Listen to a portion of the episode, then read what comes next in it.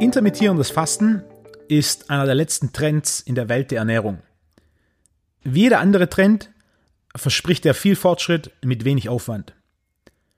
Beim intermittierenden Fasten ist der Aufwand sogar so klein, dass man bei der populärsten Form, dem 16-8, einfach nur eine einzige Mahlzeit pro Tag weglässt, in denen man 16 Stunden am Tag nichts isst und dann ein 8-Stunden-Fenster hat, um zu essen.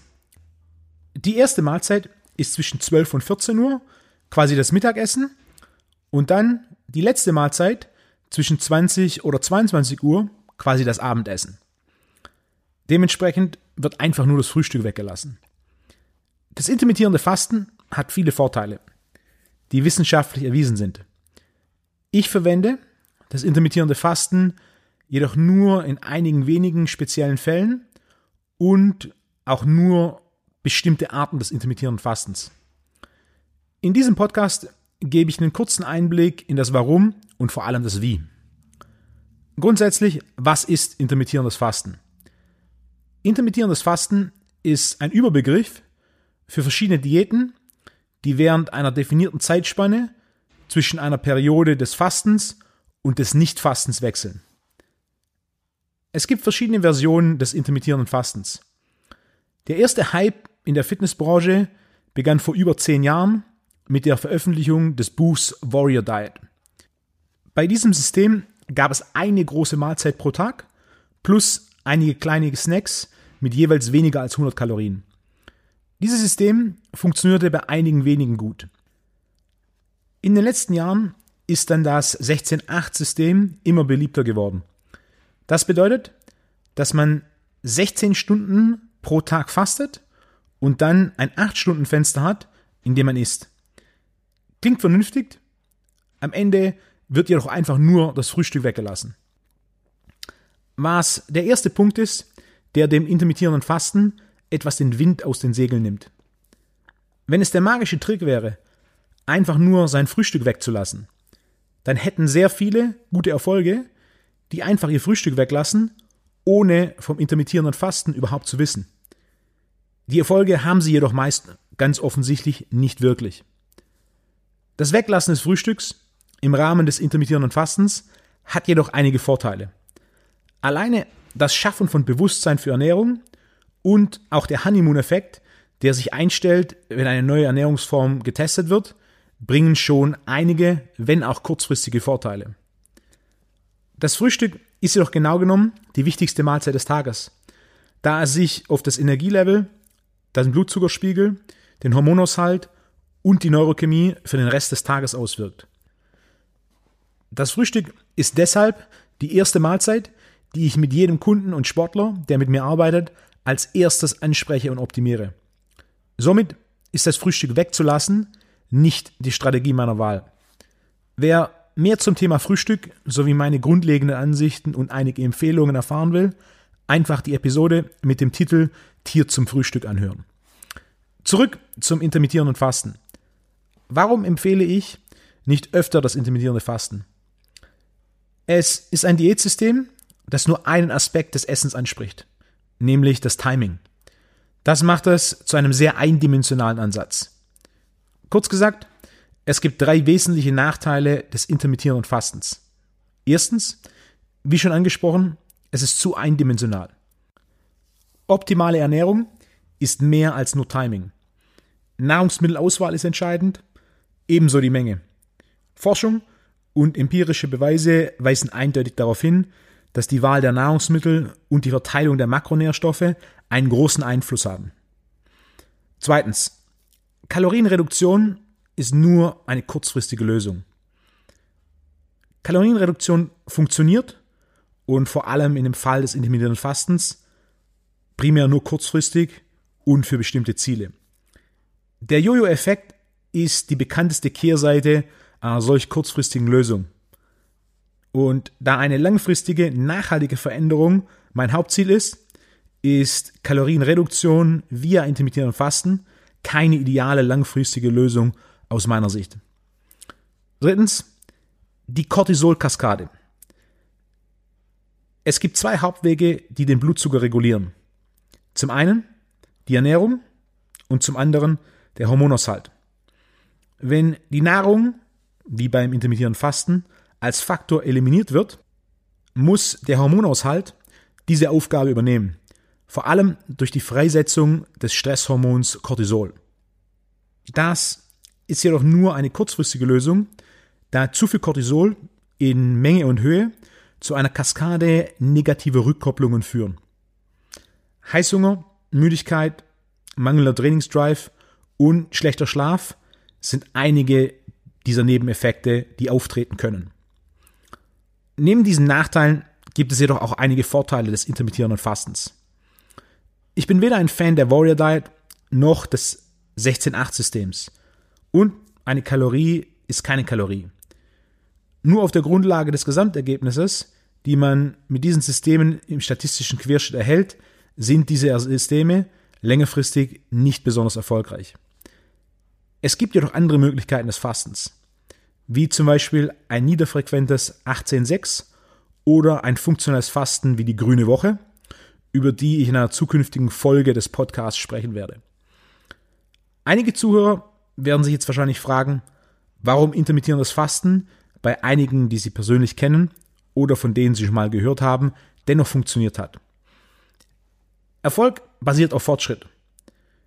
Somit gibt es auf jeden Fall einige, die von einer Standarddiät zu einem 16,8 übergehen und sich verbessern. 5 Grad ist wärmer als 0 Grad, jedoch definitiv nicht warm nach allen Standards. Die Hauptfrage für jeden, der mit dem intermittierenden Fasten beginnen möchte, lautet, welche Art von intermittierendem Fasten soll ich machen, um Ergebnisse zu erzielen, die für mich wichtig sind? Mit den folgenden drei Überlegungen kann jeder diese Frage für sich selbst beleuchten. Um auf den Anfang dieser Folge zurückzukommen. Das intermittierende Fasten hat einige wenige Vorteile. Wenn einige mit dem intermittierenden Fasten beginnen wollen, gibt es drei wichtige Überlegungen, die man berücksichtigen muss, um eine gute Entscheidung über das Wie und Was des intermittierenden Fastens zu treffen. Der erste Punkt ist, in welcher Häufigkeit faste ich? 2009 habe ich in einem Seminar zum Thema Herz-Kreislauf-Gesundheit von Dr. Mark Houston teilgenommen. Einer der wichtigsten Punkte für mich bei diesem Seminar war jedoch nicht direkt mit kardiovaskulärer Gesundheit verbunden. Dr. Houston erwähnte eine deutsche Studie, die sich mit der Häufigkeit des Fastens und dessen Auswirkungen auf physiologische Marker beschäftigte. Die Studie zeigte, dass es keine Vorteile zwischen dem Fasten an drei Tagen in der Woche und an sieben Tagen in der Woche gibt. Ob nun drei oder sieben Tage, beide bringen die gleichen Ergebnisse. Warum dann sieben statt drei Tage pro Woche fasten? Ein wichtiger Punkt, der für das intermittierende Fasten an einigen und nicht an allen Tagen pro Woche spricht. In Bezug auf den positiven Effekt des Fastens auf den Blutzuckerspiegel habe ich das in den letzten Jahren auch bei vielen Kunden im Rahmen der kontinuierlichen Glukosemessung gemessen. Ein einziger Tag 18,6 reduziert den durchschnittlichen Blutzucker der kommenden drei Tage um etwa 15 Punkte. Bei gleicher Nahrungsaufnahme ist das definitiv ein beeindruckendes Ergebnis. Und gibt einen Denkanstoß zur Frage, an wie vielen Tagen pro Woche muss ich fasten, um das meiste rauszuholen. Der zweite Punkt, die Länge des Fastens. Es gibt verschiedene Fastenlängen. Die kürzeste, die üblich ist, ist ein 12-12-Fenster. Mit 12 Stunden Essen, gefolgt von 12 Stunden Fasten. Was mathematisch gesehen irgendwo im Bereich von Essen zwischen 7 und 19 Uhr liegt. Also im Grunde reguläres Frühstück und ein frühes, frühes Abendessen oder auch umgedreht ein spätes Frühstück und ein reguläres Abendessen. Das längste intermittierende Fasten wäre nur eine Mahlzeit pro Tag. Die häufigste ist heutzutage 16,8. Unterschiedliche Fastenzeiten haben unterschiedliche Vor- und Nachteile. Die Hauptvorteile des Fastens ergeben sich aus der längeren Fastenzeit. Doch je länger die Fastenzeit, desto höher die Stressreaktion auf das Fasten, da mehr Cortisol ausgeschüttet wird, um den Blutzucker zu regulieren. Das bedeutet, der Sweet Spot liegt somit irgendwo zwischen sehr kurz und sehr lange. Lang genug, um Vorteile zu erhalten, jedoch nicht so lange, dass die Stressreaktion die Vorteile schmälert. Ich sehe ein Fasten in der 18-6-Option und an wenigen Tagen pro Woche als die beste Lösung für die meisten. Wenn sie sich für ein Fasten entscheiden, das die großen Vorteile bringt und gleichzeitig die Nachteile, vor allem die Stressreaktion, minimiert. 18.6 hört sich sehr ähnlich wie 16.8 an. Wenn man jedoch bedenkt, dass es etwa 10 Stunden dauert, bis man tatsächlich nüchtern ist, steigert sich somit die Fastenzeit von 6 auf 8 Stunden. Und das ist ein Anstieg von ca. 33 Prozent. Mein dritter Punkt ist die gesamte Nährstoffaufnahme. Es ist eine einfache Rechnung. Wenn man weniger Stunden pro Tag isst, wird man weniger Nährstoffe pro Tag zu sich nehmen. Der Verzehr von weniger Nährstoffen kann in manchen Szenarien Vorteile haben. Doch die Aufnahme von genügend Nährstoffen ist in vielen Szenarien und bei vielen Kunden, die ich als Coach betreue, eine große Herausforderung.